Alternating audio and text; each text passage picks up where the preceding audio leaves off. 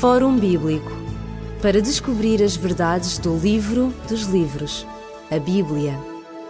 Fórum Bíblico. Está de novo a ouvir o programa Fórum Bíblico. O programa Fórum Bíblico está consigo cada semana para lhe trazer diálogo, um diálogo sobre as Escrituras, sobre aquilo que a Bíblia ainda tem para dizer ao homem do século XXI. Estamos também consigo para lhe trazer boa música. E é com boa música que vamos começar o nosso programa de hoje, trazendo para si o grupo Praise.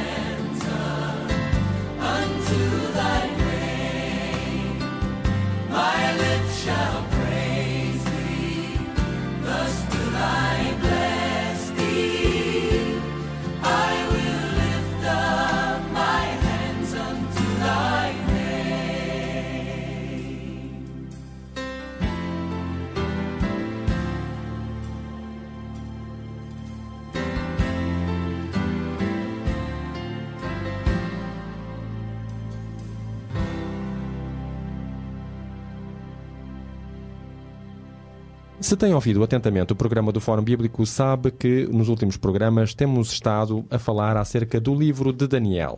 Um livro interessante que contém duas partes importantes. Essencialmente, uma parte histórica, que inclui os seis primeiros capítulos, e depois, a partir do capítulo 7, uma parte profética. Nos nossos comentários, terminamos no último programa o capítulo 4 do livro de Daniel. De maneira que hoje vamos abrir um novo capítulo o capítulo 5. Abrimos um novo capítulo, abrimos também uma nova história e novos personagens, não é, Pastor Elídio Carvalho? Efetivamente, nós hoje estaremos em presença eh, de um jovem rei chamado Belshazzar e que, eh, de certa maneira, tem, é, em alguns círculos, um certo quebra-cabeças, ou seja, a sua origem e porquê é que ele ali se encontra, o que é que ele ali faz e, obviamente, porquê é que ele está ali. Antes de mais, eh, eh, seria interessante recordar que eh, no profeta Daniel, ao longo dos seus 12 capítulos, nas, segundo o cânon hebraico, entendido, nós convinha dizer que os livros não estão, estão inseridos de uma forma lógica, mas não de uma forma eh, Cronológica. para dizer que nós aqui estamos eh, na presença que devia de ser o, o capítulo 5 de. eh, devia ser o, o sétimo capítulo de Daniel e não o capítulo 5. Porque, cronologicamente, devia ser o sétimo. eh, Em sétimo lugar, devia estar inserido ali, não é assim?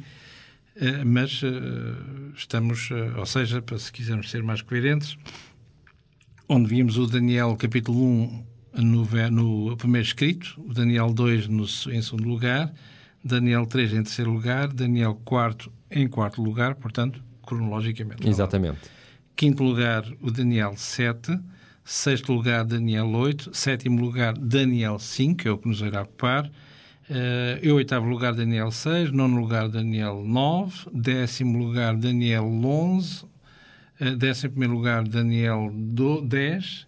E, finalmente, décimo segundo lugar, o décimo segundo de, de Capítulo, exatamente. Mas como não estamos numa, numa perspectiva cronológica, mas sim lógica, como bem afirmou, e nos encontramos na parte histórica do livro, estamos, portanto, no capítulo 5. Isto, e... só um não é, eu digo isto por razão simples, é que diz aqui, por exemplo, no capítulo 5, verso 1, e o rei Belshazzar deu um grande banquete. Ora, nós aqui, e isto começa assim, e logo no final, no verso 31, vemos a queda de Babilónia. E, ora, se estamos a falar ainda de Babilónia, como é que a queda aparece em, no capítulo 7? Vamos outra vez voltar, voltar atrás. É? Exatamente. É só para que o ouvinte possa situar-se e saber estas pequenas coisitas que não é que tenham um interesse maior, mas só uma questão de de, para que a pessoa se organize. Claro, exatamente. E, e começámos bem, porque começámos com um personagem que tem um nome parecido àquele que foi dado ao profeta Daniel, portanto, este, este rei, este rei Belshazzar, tem um nome muito parecido àquele que babilonicamente foi atribuído ao profeta Daniel, e nós precisamos de saber quem é ele, quem é este Belshazzar. Temos alguma pista dele na história? Uh, encontramos alguns detalhes que nos possam orientar? Eh, antes, gostaria de fazer um pequeno parêntese muito curto para vermos que nós estamos a caminhar a passos largos para uh, o ponto principal do, do, do, livro do profeta Daniel, que é o aspecto profético. E ainda nos falta um capítulo, que é o último, que será o capítulo 6. É? E o que nós iremos a perceber, e direi, digo desde já, que é aquilo que uh, o mal, na pessoa de Lucifer, irá fazer tudo por tudo para evitar que haja a proclamação do aspecto profético no profeta Daniel. Portanto, eh, as diversas sevícias que irão acontecer sobre Daniel, sobre os amigos, como já vimos alguns no passado, para que os intentos dessa terceira entidade pudessem uh, ser, ter êxito. Mas vemos que há uma outra entidade superior, que é Deus, que vai frustrar uh, cada um de si, portanto, destes, destes uh, intentos para que a palavra profética não pudesse ser não pudesse ser preferida. Claro, e, e, nós vimos até eh, já ao longo destes capítulos, eh, portanto, tentativas de, de tirar a vida a, a, Daniel e aos seus companheiros, não é? Não vai ser o caso no capítulo 5, mas será o caso no capítulo 6, que nós ainda, ainda não estudámos, não é? Será, como, diz, como costumo dizer, será que a última será de vez? Será. Mas sabemos, como nós já conhecemos o filme, não é? Sabemos que, que não é assim, porque Deus tem, tem, é evidente, todos os planos. Aliás, como vemos até aqui, eh, a tónica dominante é, eh, e com este rei teimoso, que é Nabucodonosor, o grande rei, historicamente falando, mas teimoso no plano de Deus, embora também seja compreensível a nível das mentalidades, para mostrar, como vemos aqui, a grande teimosia humana. Eu sou o senhor deste mundo, eu tenho todo o poder, é verdade, mas só que falta-me o maior dos poderes, a maior ambição, o clímax da existência humana, que é aquilo que todos nós gostaríamos de ter aqui e agora, que é a eternidade. Exatamente. Ora, ter todo o poder e faltar este, este, este grande elemento, que é, um, que é um drama, não é? Uh, há qualquer coisa que falha. E no caso de Nabucodonosor, é, é a figura uh, emblemática, diz assim, é um carigma para vermos que, uh, ou melhor, esta, esta, este, esta personagem que, que, irá fazer tudo, tudo para sonegar, se quisermos, esse Deus de, de Israel, o Deus do povo que ele irá conquistar. É verdade que, mentalmente falando, não é muito fácil, porque, está a ver, se na época, se na época a mentalidade era se o povo que é maior tem deuses locais maiores, obviamente que não vai subjugar-se a um povo vencido e, consequentemente, os seus deuses nacionais também vencidos pelos meus deuses vencedores. E convenhamos que é um bocado difícil uh, haver esta, esta metamorfose, se quisermos, é assim? Claro. Mas uh, o certo é que, que as coisas são assim. E, curiosamente, nas coisas de Deus são totalmente paradoxais a nível do ser humano. Quando não parece, é quando a realidade é. Claro. E esse é que é o desafio. Antes de abordarmos o capítulo 5, fazemos aqui um primeiro intervalo para lhe darmos mais uma música. Desta vez vamos trazer-lhe a voz de Amy Grant. E enquanto ficamos com ela, podemos já preparar as nossas Bíblias, abri-las no livro de Daniel, no capítulo 5, para começarmos então a estudar esta história. Até já então.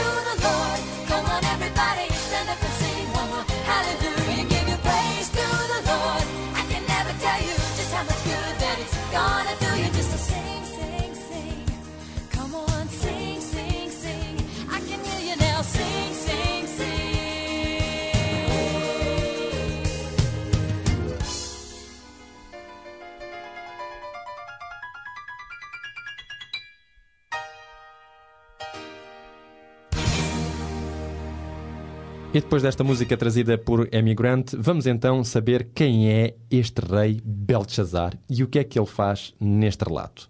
Portanto, se, nós olharmos à história e à arqueologia, ela fala-nos, eh, evidentemente, deste, deste rei. Não é um rei poderoso a nível de, de Babilónia, grande Babilónia, de modo nenhum, que começa com o grande Nabucodonosor, mas é um, um alguém que vai ocupar eh, a cadeira do poder durante algum tempo. E sabemos, a história nos diz que o rei Nabucodonosor vai morrer cerca do ano 562 a.C. E ao longo destes 43 anos do reinado deste Nabucodonosor II, a Babilónia vai conhecer o seu auge, como, aliás, como nunca conheceu, porque após a sua morte vai Entrar em declínio. caindo, não é assim? Eh, Aliás, como todas as coisas, nascimento, crescimento, auge e, e, e morte, não é assim? Eh, Aliás, é como o ser humano, não é? Como alguém dizia, alguém, isto é, eh, da cultura grega, não é assim? Neste desafio, se quisermos. eh, eh, pronto, alguém dizia que perguntava, como para desafiar, se sabia ou não, que era qual era o animal, portanto, que de manhã tem quatro patas, à tarde tem duas patas e à noite tem três patas, que anda, não é? Sim. E a resposta é, é muito simples, que é o ser humano, não é? Quando nasce, gatinha, não é? Tem quatro. Quando é um homem adulto tem duas e na sua terceira idade já tem duas mais uma bengala que faz três, não é? Claro. Eh, portanto, é para mostrar realmente que o, o ser humano é, é, é aquilo que é, é assim, em que depende não de si próprio, mas como pensa, mas unicamente de alguém, de um ser, de um ser todo eh, superior e poderoso. Ora, aqui este este Belshazzar, portanto, quem era ele? Historicamente falando, vemos aqui que ao longo destes 43 anos do reinado de Nabucodonosor, portanto, neste período áureo de, eh, de Babilónia, vão-lhe suceder, num prazo curto de 5 anos, vão-lhe suceder três reis. Eh, estes três reis eh, é, vão ser totalmente decadentes, até que, aproveitando aquela decadência, há um alguém que irá ocupar o trono, que é um tal Nabunido, Nabu Naid. E este, eh, desta conspiração vai destronar o último rei, o último rei, La- Labashik Marduk, em 556, e ele vai colocar no trono temporariamente, de uma forma interina, o seu filho Belshazzar, enquanto ele se eh, vai morar, portanto, eh, na Arábia, numa cidade chamada Teima. E é neste período que uh, o jovem Belshazzar, um jovem de 26 anos de idade, sensivelmente, eh, quando eh, é situado aqui neste capítulo 5 e será ele, digamos, o elemento-chave deste capítulo 5 e todo, eh, Ró anda à volta deste, deste jovem. Mas tudo isso para mostrar, como iremos ver, uma vez mais, assim como aconteceu com o seu avô, também ver que ele vai, vai eh, andar nas mesmas pegadas do seu avô ao início. Só que o seu avô teve uma chance. E este também vai ter uma chance. Só que não há tempo para, para viver uma segunda oportunidade. Claro. Relembremos que o avô de quem estamos a falar é o rei Nabucodonosor, portanto, do capítulo do capítulo 4. Exato. Ora, o que é que nos diz então a Bíblia que hum, aconteceu com este rei Belshazzar? Ora, este rei eh, Belshazzar diz aqui, logo nos primeiros versículos, não é assim, que ele vai fazer um grande, um grande banquete para, a- para ser uma tipo de uma certa comemoração, se assim se poderá dizer, porque fechava-se o 17º ano do reinado do seu pai. Por isso é que nós estamos aqui, sensivelmente, no ano 539, o último ano, ou seja, a última noite de do. Império de Babilónia. Ora, e é evidente que eh, todo o passado glorioso de, de Nabucodonosor em relação ao Deus, não é assim, foi, obviamente, sumariamente esquecido, de uma forma inconsciente ou de uma forma deliberada. E talvez possa parecer-nos que seja de uma forma consciente, até porque há esta dicotomia entre os deuses à imagem e semelhança humana e o Deus criador dos céus e da terra, portanto, o Deus verdadeiro, o Deus de, de Israel. Ora, o certo é que ele eh, é clara esta alusão que é dita aqui, onde ele vai fazer esse, esse banquete, no, no verso 2, com os componentes desse mesmo banquete, em que nessa orgia que lhe é seguida, e depois no verso 3 diz: trouxeram os vasos de ouro que foram tirados do templo da casa de Deus, que estava em Jerusalém, e beberam por eles o rei, os seus grandes, as suas mulheres e as suas concubinas. Beberam do vinho, verso 4, do vinho e deram louvores ao Deus de ouro, de prata, de cobre, de ferro, madeira e de pedra. Ora, vemos aqui nesta primeira parte que dá exatamente a entender este desafio que é feito por este, por este monarca e pela toda a sua corte. Que eh, se o meu avô foi o grande conquistador que as crónicas mostram, é necessário que nós possamos eh, também usufruir, não ficar de uma forma eh, passiva esses, o- esses artefactos em armazém, não é assim, como espólio de guerra, mas devemos usá-los para esta orgia e em relação aos deuses, tendo em conta também que estava em- no contexto próprio a queda de Jerusalém, portanto, a terra do Deus de Israel, do grande, diz isso, o Deus dos deuses. Também, certamente, que para este, este jovem não era indiferenciada a história e a rainha, mais tarde, como iremos ver, eh, o irá recordar, não é assim? Eh, eh, aquilo que este homem tinha passado, ou seja, o seu avô, Nabucodonosor, com eh, a personagem que aqui nos falta, por enquanto, o grande Daniel. Ora, ele fala, parece, de uma forma deliberada para, de certa maneira humana, em humilhar, ou melhor, realçar, se quisermos, que o ser humano é que manda, quer, manda e posse. E que os deuses não passam de, de pequenos eh, eh, efeitos secundários, se quisermos, alguém que nós adoramos. Não esqueçamos que o rei era tido como sendo uh, o ícone da divindade nesta terra, além dos, dos profissionais da religião, que vão estar, curiosamente, uma vez mais, uh, presentes, quando o rei, se quisermos, uh, no passado vai colocá-los no seu lugar.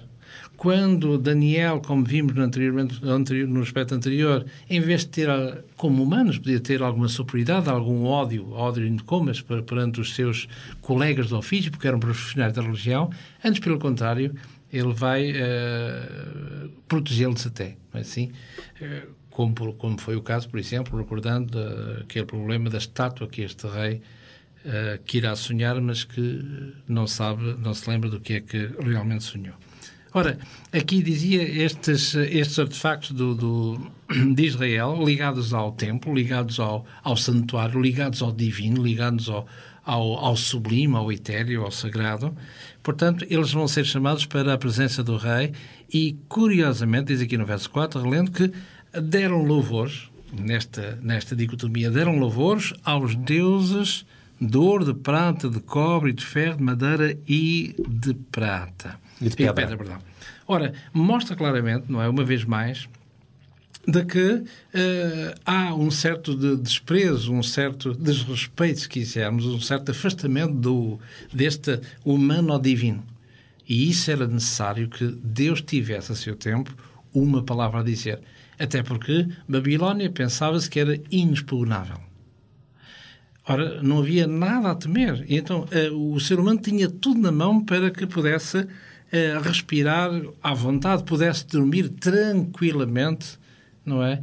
E quem é que imaginaria que eh, numa coisa tão simples parece, Babilónia cairia Em menos de, de poucas horas. É em menos de poucas horas depois. E em termos humanos, isso nós é interessante que nós podemos ver isso através da história. Portanto, do presente para o passado. Mas vivendo o passado como sendo presente, eh, era, era impossível mesmo. Quer dizer, havia qualquer coisa que nos dizia não a come e bebe minha alma porque Vais permanecer durante muito tempo. não é? Nada, nada acontece. E, e toda a sequência do relato, não é assim? Ou seja, a maneira como este homem irá fazer e os seus, irá reagir diante, diante da surpresa grandiosa que Deus tem para mostrar a este homem, eh, mostra claramente que o ser humano eh, só é forte. Curiosamente, eh, não sou psicólogo, mas só é forte, dizia, quando está acompanhado. Ou seja, Claro. as nossas atitudes a sós são umas e quando estamos acompanhados eh, somos outra. Outro personagem. É.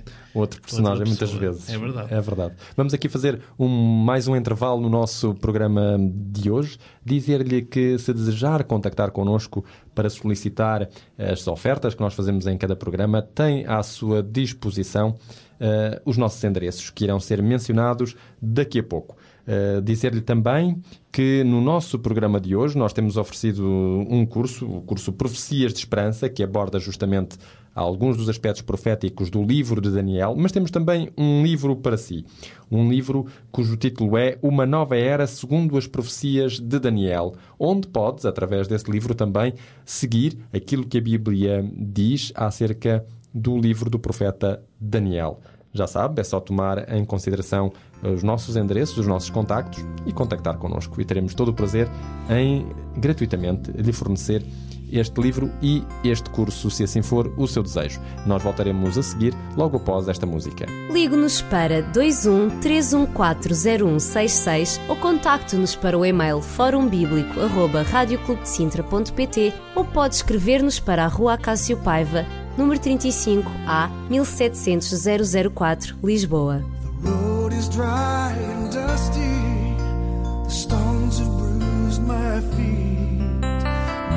Parched and burned. And I'm weary from the heat. But I won't lay my burden down until my journey is complete and pass beneath the gates into the city of your praise,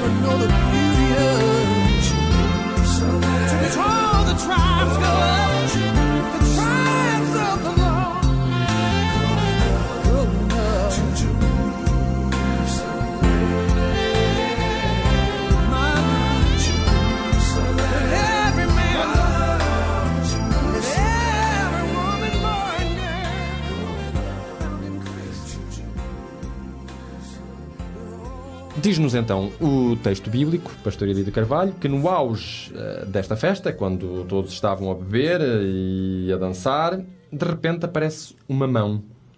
Uma mão que não tinha corpo e que começa a escrever numa parede.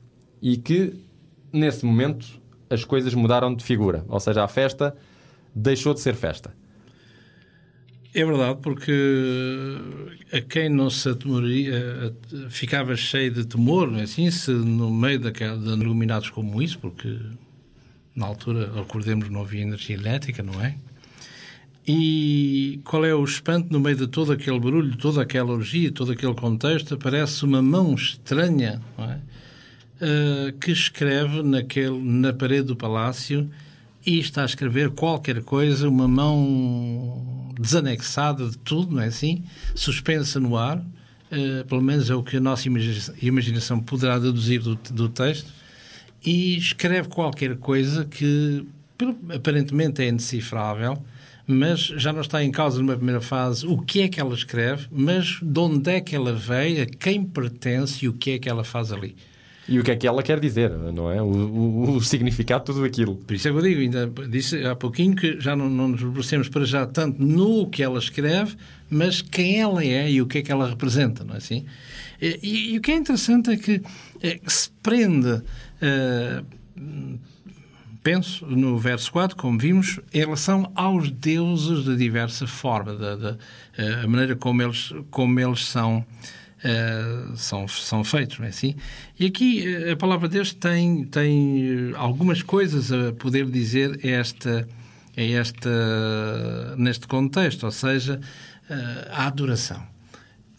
não podemos esquecer que, sem sermos antropólogos, que o ser humano, a natureza própria do ser humano é a adoração seja adorar uma montanha, seja adorar um, um, trovão, seja adorar uma, a água, o vento. Ou a si próprio. Enfim, já não ia para aí porque. Enfim, mas isso que não é nada de novo, mas é desde, desde os tempos imemoriais, exatamente o eu que é, é, o, é o maior dos reis, no fundo, não é? Que é difícil de destroná-lo, não é? é? é? Como dizia, o homem tem, eh, o ser humano tem necessidade de adorar. É? E há, isso é qualquer coisa que está inscrito dentro do nosso eu bem ou mal, mas temos necessidade de adorar, de adorar é assim?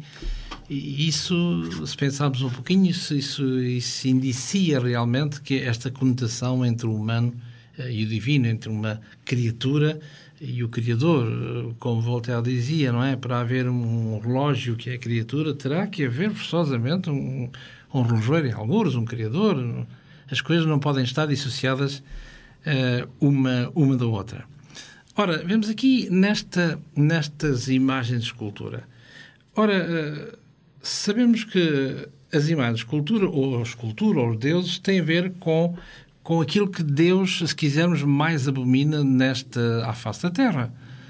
Porque não é por acaso que, eh, que faz parte eh, este problema da, dos ídolos, da estatuária, dos ícones, faz parte do segundo mandamento da lei de Deus no primeiro mandamento, e nós encontramos isso no livro do Êxodo, no capítulo 20, no verso 1 ao verso 18, em particular, e no primeiro mandamento, que no verso 1, mostra claramente aquela, aquela, aquele orgulho de Deus, aquela orgulho no, no, sentido nobre, ou seja, dizer que eu devo merecer todo o vosso respeito porque eu sou o vosso Criador. E, e neste segundo mandamento fala em que uh, não terás ídolos, não terás uma imagem de escultura, não te encurvarás a elas, não lhes prestarás culto, não é? E, e Deus faz isso porquê? Faz isso para mostrar realmente que essas imagens de escultura, quer nós queiramos, quer não, por mais belas ou menos belas que sejam, depende da, da mentalidade de cada um, não é? Porque os filhos, uh, aos olhos da mamãe coruja, são tremendamente belos, não é?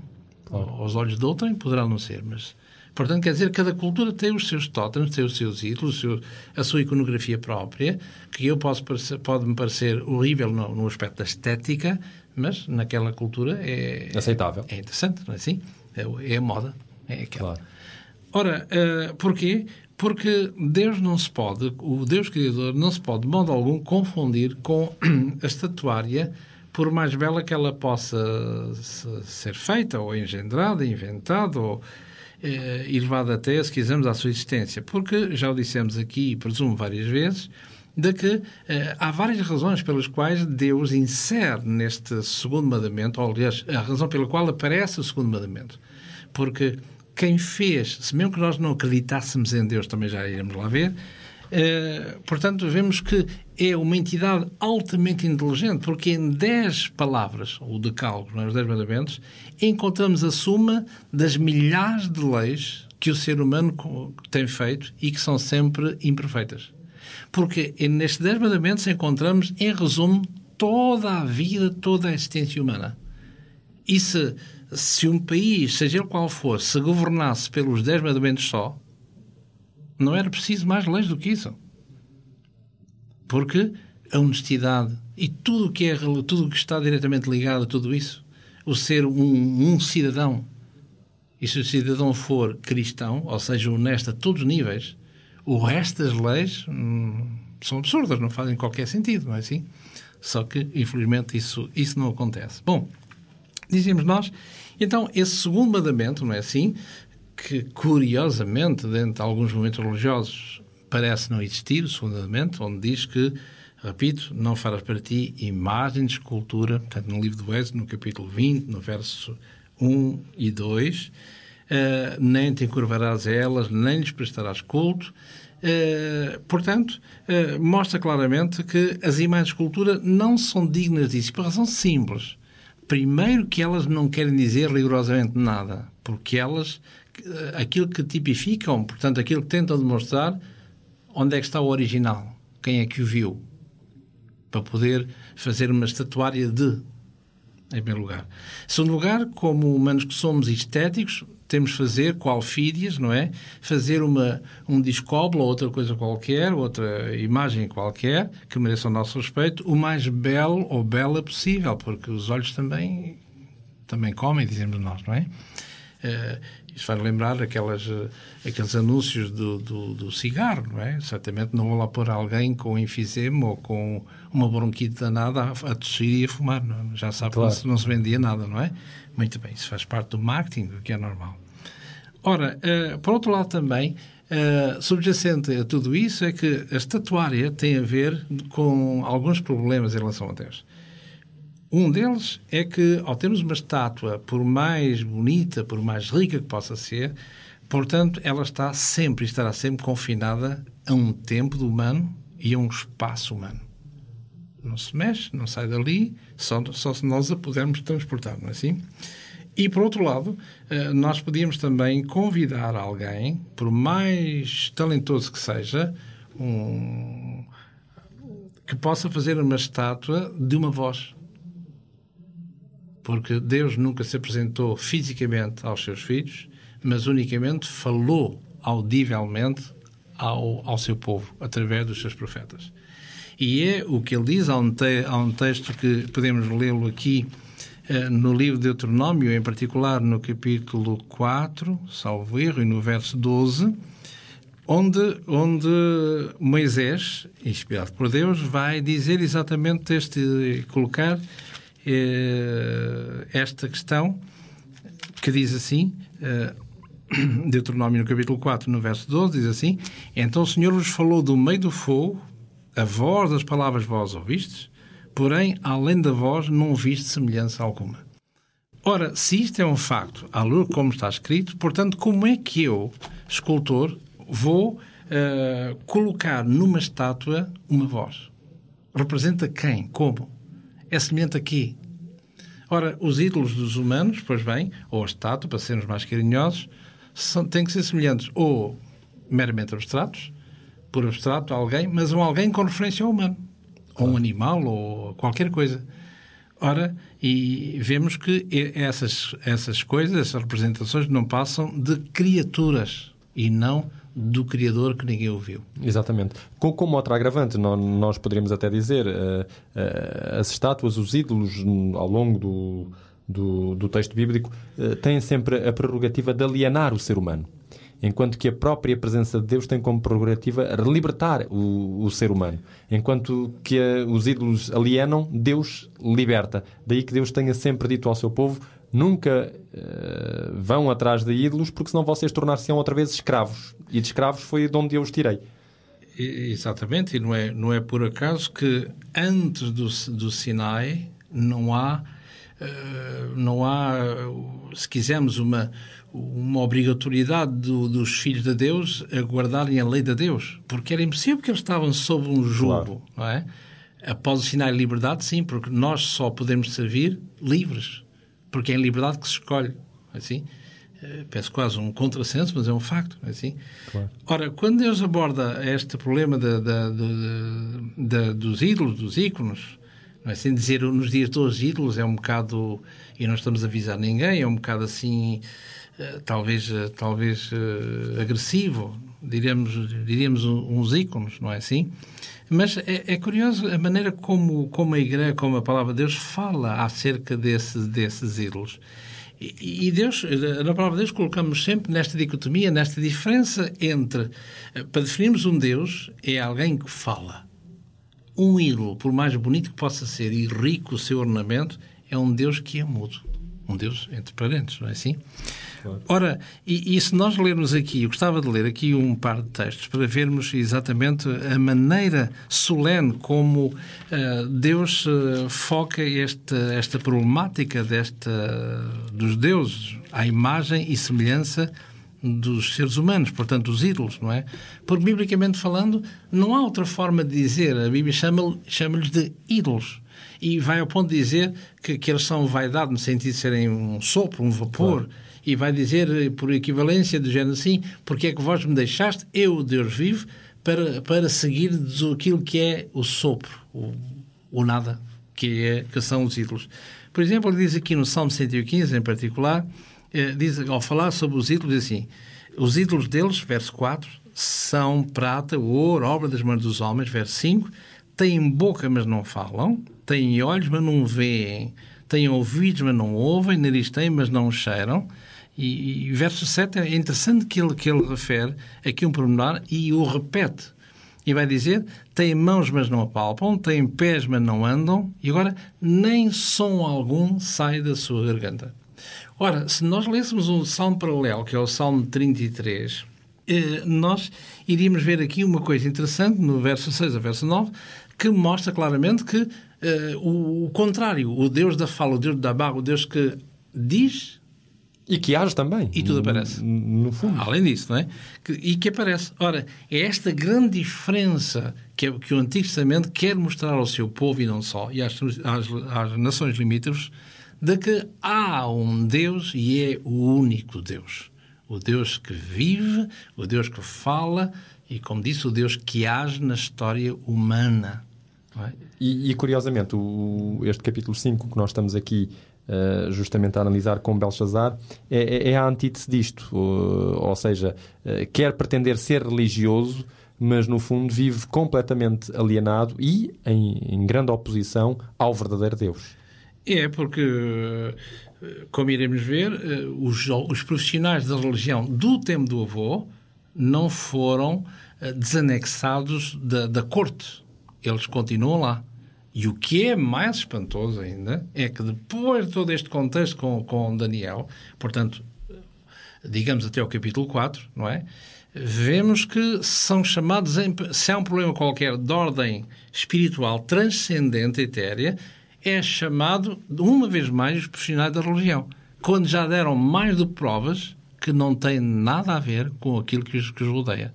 É? Claro. Ou seja, que são, eh, são falsos, eh, são profissionais da religião, sim, mas aquela religião do exterior, aquela religião da aparência, aquela religião do, do, do yes boss, daquela religião Claro. do, do patrão quer, tudo por encomenda, sim senhora, porque um falso profeta não é tanto, eh, não vai acontecer isto ou aquilo, mas o falso profeta é dizer aquilo que o rei, neste caso, quer, que, quer ouvir. Nós é? poderíamos dizer que é uma religião incapaz de trazer um sentido à vida, de revelar o mistério da vida, de, de trazer qualquer coisa de profundo ao, ao- ao ser humano. E o amanhã? Claro. Onde é que claro. está? É uma religião feita à medida do- dos desejos e intenções eh, de, de cada um. É isso. E, e a maneira como, como a palavra de Deus fala eh, por exemplo, lendo aqui um, um outro texto acerca da, das imagens de escultura, dos ídolos, não há outro nome, biblicamente falando, não há outro nome para dizermos isso. É? Hoje podemos estar com alguns mimos, com alguma forma diplomática, não é assim? De algum tato, mas, mas biblicamente falando, eh, são, são ídolos. Tudo aquilo que se substitui a Deus são, são ídolos. E se eu ler aqui no profeta, já que estamos em Isaías, Isaías no capítulo 40, aqui um par de textos para nós vermos a, a maneira interessante como, até parece que é um texto de hoje, escrita para cada um de nós, para o nosso, para o nosso tempo. Isaías 40, no verso 20, por exemplo, diz assim: eh, O empobrecido que não pode oferecer, tanto escolhe madeira que não se corrompe. Artífice sábio busca para gravar uma imagem que não se pode mover. 45, verso 20 diz: Congregai-vos e vinde, chegai-vos juntos, e que os, os que capazes das nações nada sabem, os conduzem em procissão as suas imagens de escultura feitas de madeira e rogam a um Deus que uh, não, pode, não pode salvar. Capítulo 46, verso, verso 5. Diz Deus: A quem me farei semelhante? A quem me igualarei se me comparares para que sejamos semelhantes? Gastam o ouro da bolsa, pesam a prata nas balanças, salariam o ourives. E ele faz um Deus, e diante dele se prostram e se inclinam. E a dureza, a dureza mais, uh, mais terrível, se quisermos, é no capítulo 44 de Isaías, e todo o verso, a partir do verso 8 ao verso, ao verso 19 onde vemos aqui uma, uma crítica dura do, de Deus através do profeta a todo aquele ou aquela que se diz idólatra, não é assim? E, e chama a atenção porque aqui porque esta este o adorarmos ídolos é, tem tem vários efeitos sobre o Deus criador porque Deus criou o homem inteligente e ao fazermos isso o contrário ao caminho de Deus estamos a, não só desrespeitar Deus o seu segundo mandamento não é assim como também uh, afrontarmos Deus. E no verso 9 uh, eh, podemos ver aqui a maneira como ele diz isso de uma forma interessante. Diz aqui, Isaías 44, no verso 19. Nenhum deles, visto que todo o contexto é alguém que vai, tem um, um bosque, não é? Ou tem um pinhal, não é? Tem ali uma grande madeira, um pinheiro de talvez de 20 anos, assim grosso. É este mesmo pinheiro que eu vou levar para a minha casa. E o que é que ele faz? Vai usar o pinheiro para, para, com duas funções. E é essa, o resumo está aqui no verso 19. Diz assim o profeta: nenhum deles, daqueles que fazem isso, portanto vão ao pinhal cortar o pinheiro e trazê-lo claro. para casa, toma isto a peito. Ou seja, já não tem conhecimento nem entendimento para dizer metade do pinheiro. Fiz cama no fogo, cozi pão sobre ele, as suas brasas, e assei carne sobre elas e as comi. Mas agora diz aqui: faria eu do resto da árvore uma abominação? Ajoelhar-me eu, porventura, ao que saiu de uma árvore? Ora, o profeta não vai, Deus não vai, através do profeta, eh, questionar o povo para gozar com o povo ou para o minimizar eh, ou para o enxovalhar longe de lá, mas vai chamar a atenção de uma forma uh, bonita. Ou seja, eu, eu fiz-os seres inteligentes Será que não tedes inteligência para, da mesma árvore, metá-la metade, ireis colocá-la em torres de madeira para fazer face à, à, cozinha durante o inverno? E a outra metade ireis fazer uma iconografia de alguma imagem e ajoelhar dentro dela? Será que não tedes inteligência para ver que isso não leva a lado nenhum? E o certo é que uh, realmente, muitas vezes, para não dizer quase sempre, não é, caíram em saco roto estas, estas advertências. E depois, hoje, nos nossos dias, joga-se com aquela, com as palavras, não é? Nós não adoramos, nós veneramos. Uh, não é? No fundo, continua a ser, uh, digamos, uh, cai sobre a, a argumentação bíblica é, e sobre a argumentação do, é, do próprio Deus. Citarei um, para terminar, fechando este parênteses, um outro exemplo que é como nós dizemos hoje também, com muito tato e com muita, com muita diplomacia, não é assim? Eh, que é o problema dos não crentes em Deus. Nós chamamos, pronto, a ciência humana chama-lhes, uh, chama-lhes de, para os qualificar, de ateus, não é? Uh, embora filosoficamente podíamos dizer muita coisa acerca deste, deste tema, mas eh, o que é interessante é quando nós questionamos a palavra de Deus, Deus não está de modo algum preocupado com, esta, com estas nomenclaturas. A todo aquele e aquela que diz que Deus não existe, Deus só tem um, um adjetivo para qualificar esta ou esta. Diz simplesmente, e digo por três vezes, diz simplesmente que ele é ou ela é um nécio, ou insensato, ou os uh, sinónimos que quisermos encontrar. Ora, no Salmo 14, verso 1, no Salmo 53, verso 1, no Salmo 10, uh, capi- capítulo 10, verso 4, por exemplo, fala exatamente nisso. Não é? Que todo aquele que diz que Deus não existe, ele é simplesmente nécio. Isso é uma palavra tremendamente forte, não é? E se nós disséssemos isso a um amigo nosso, ou coisa assim, eh, alguns até vão dizer graças a Deus que sou ateu, não é? Eh, parafraseando um filósofo francês, nós vemos que eh, é assim mesmo. Deus não está com, esse, com essas maneiras, eh, com esses maneirismos humanos, não é assim?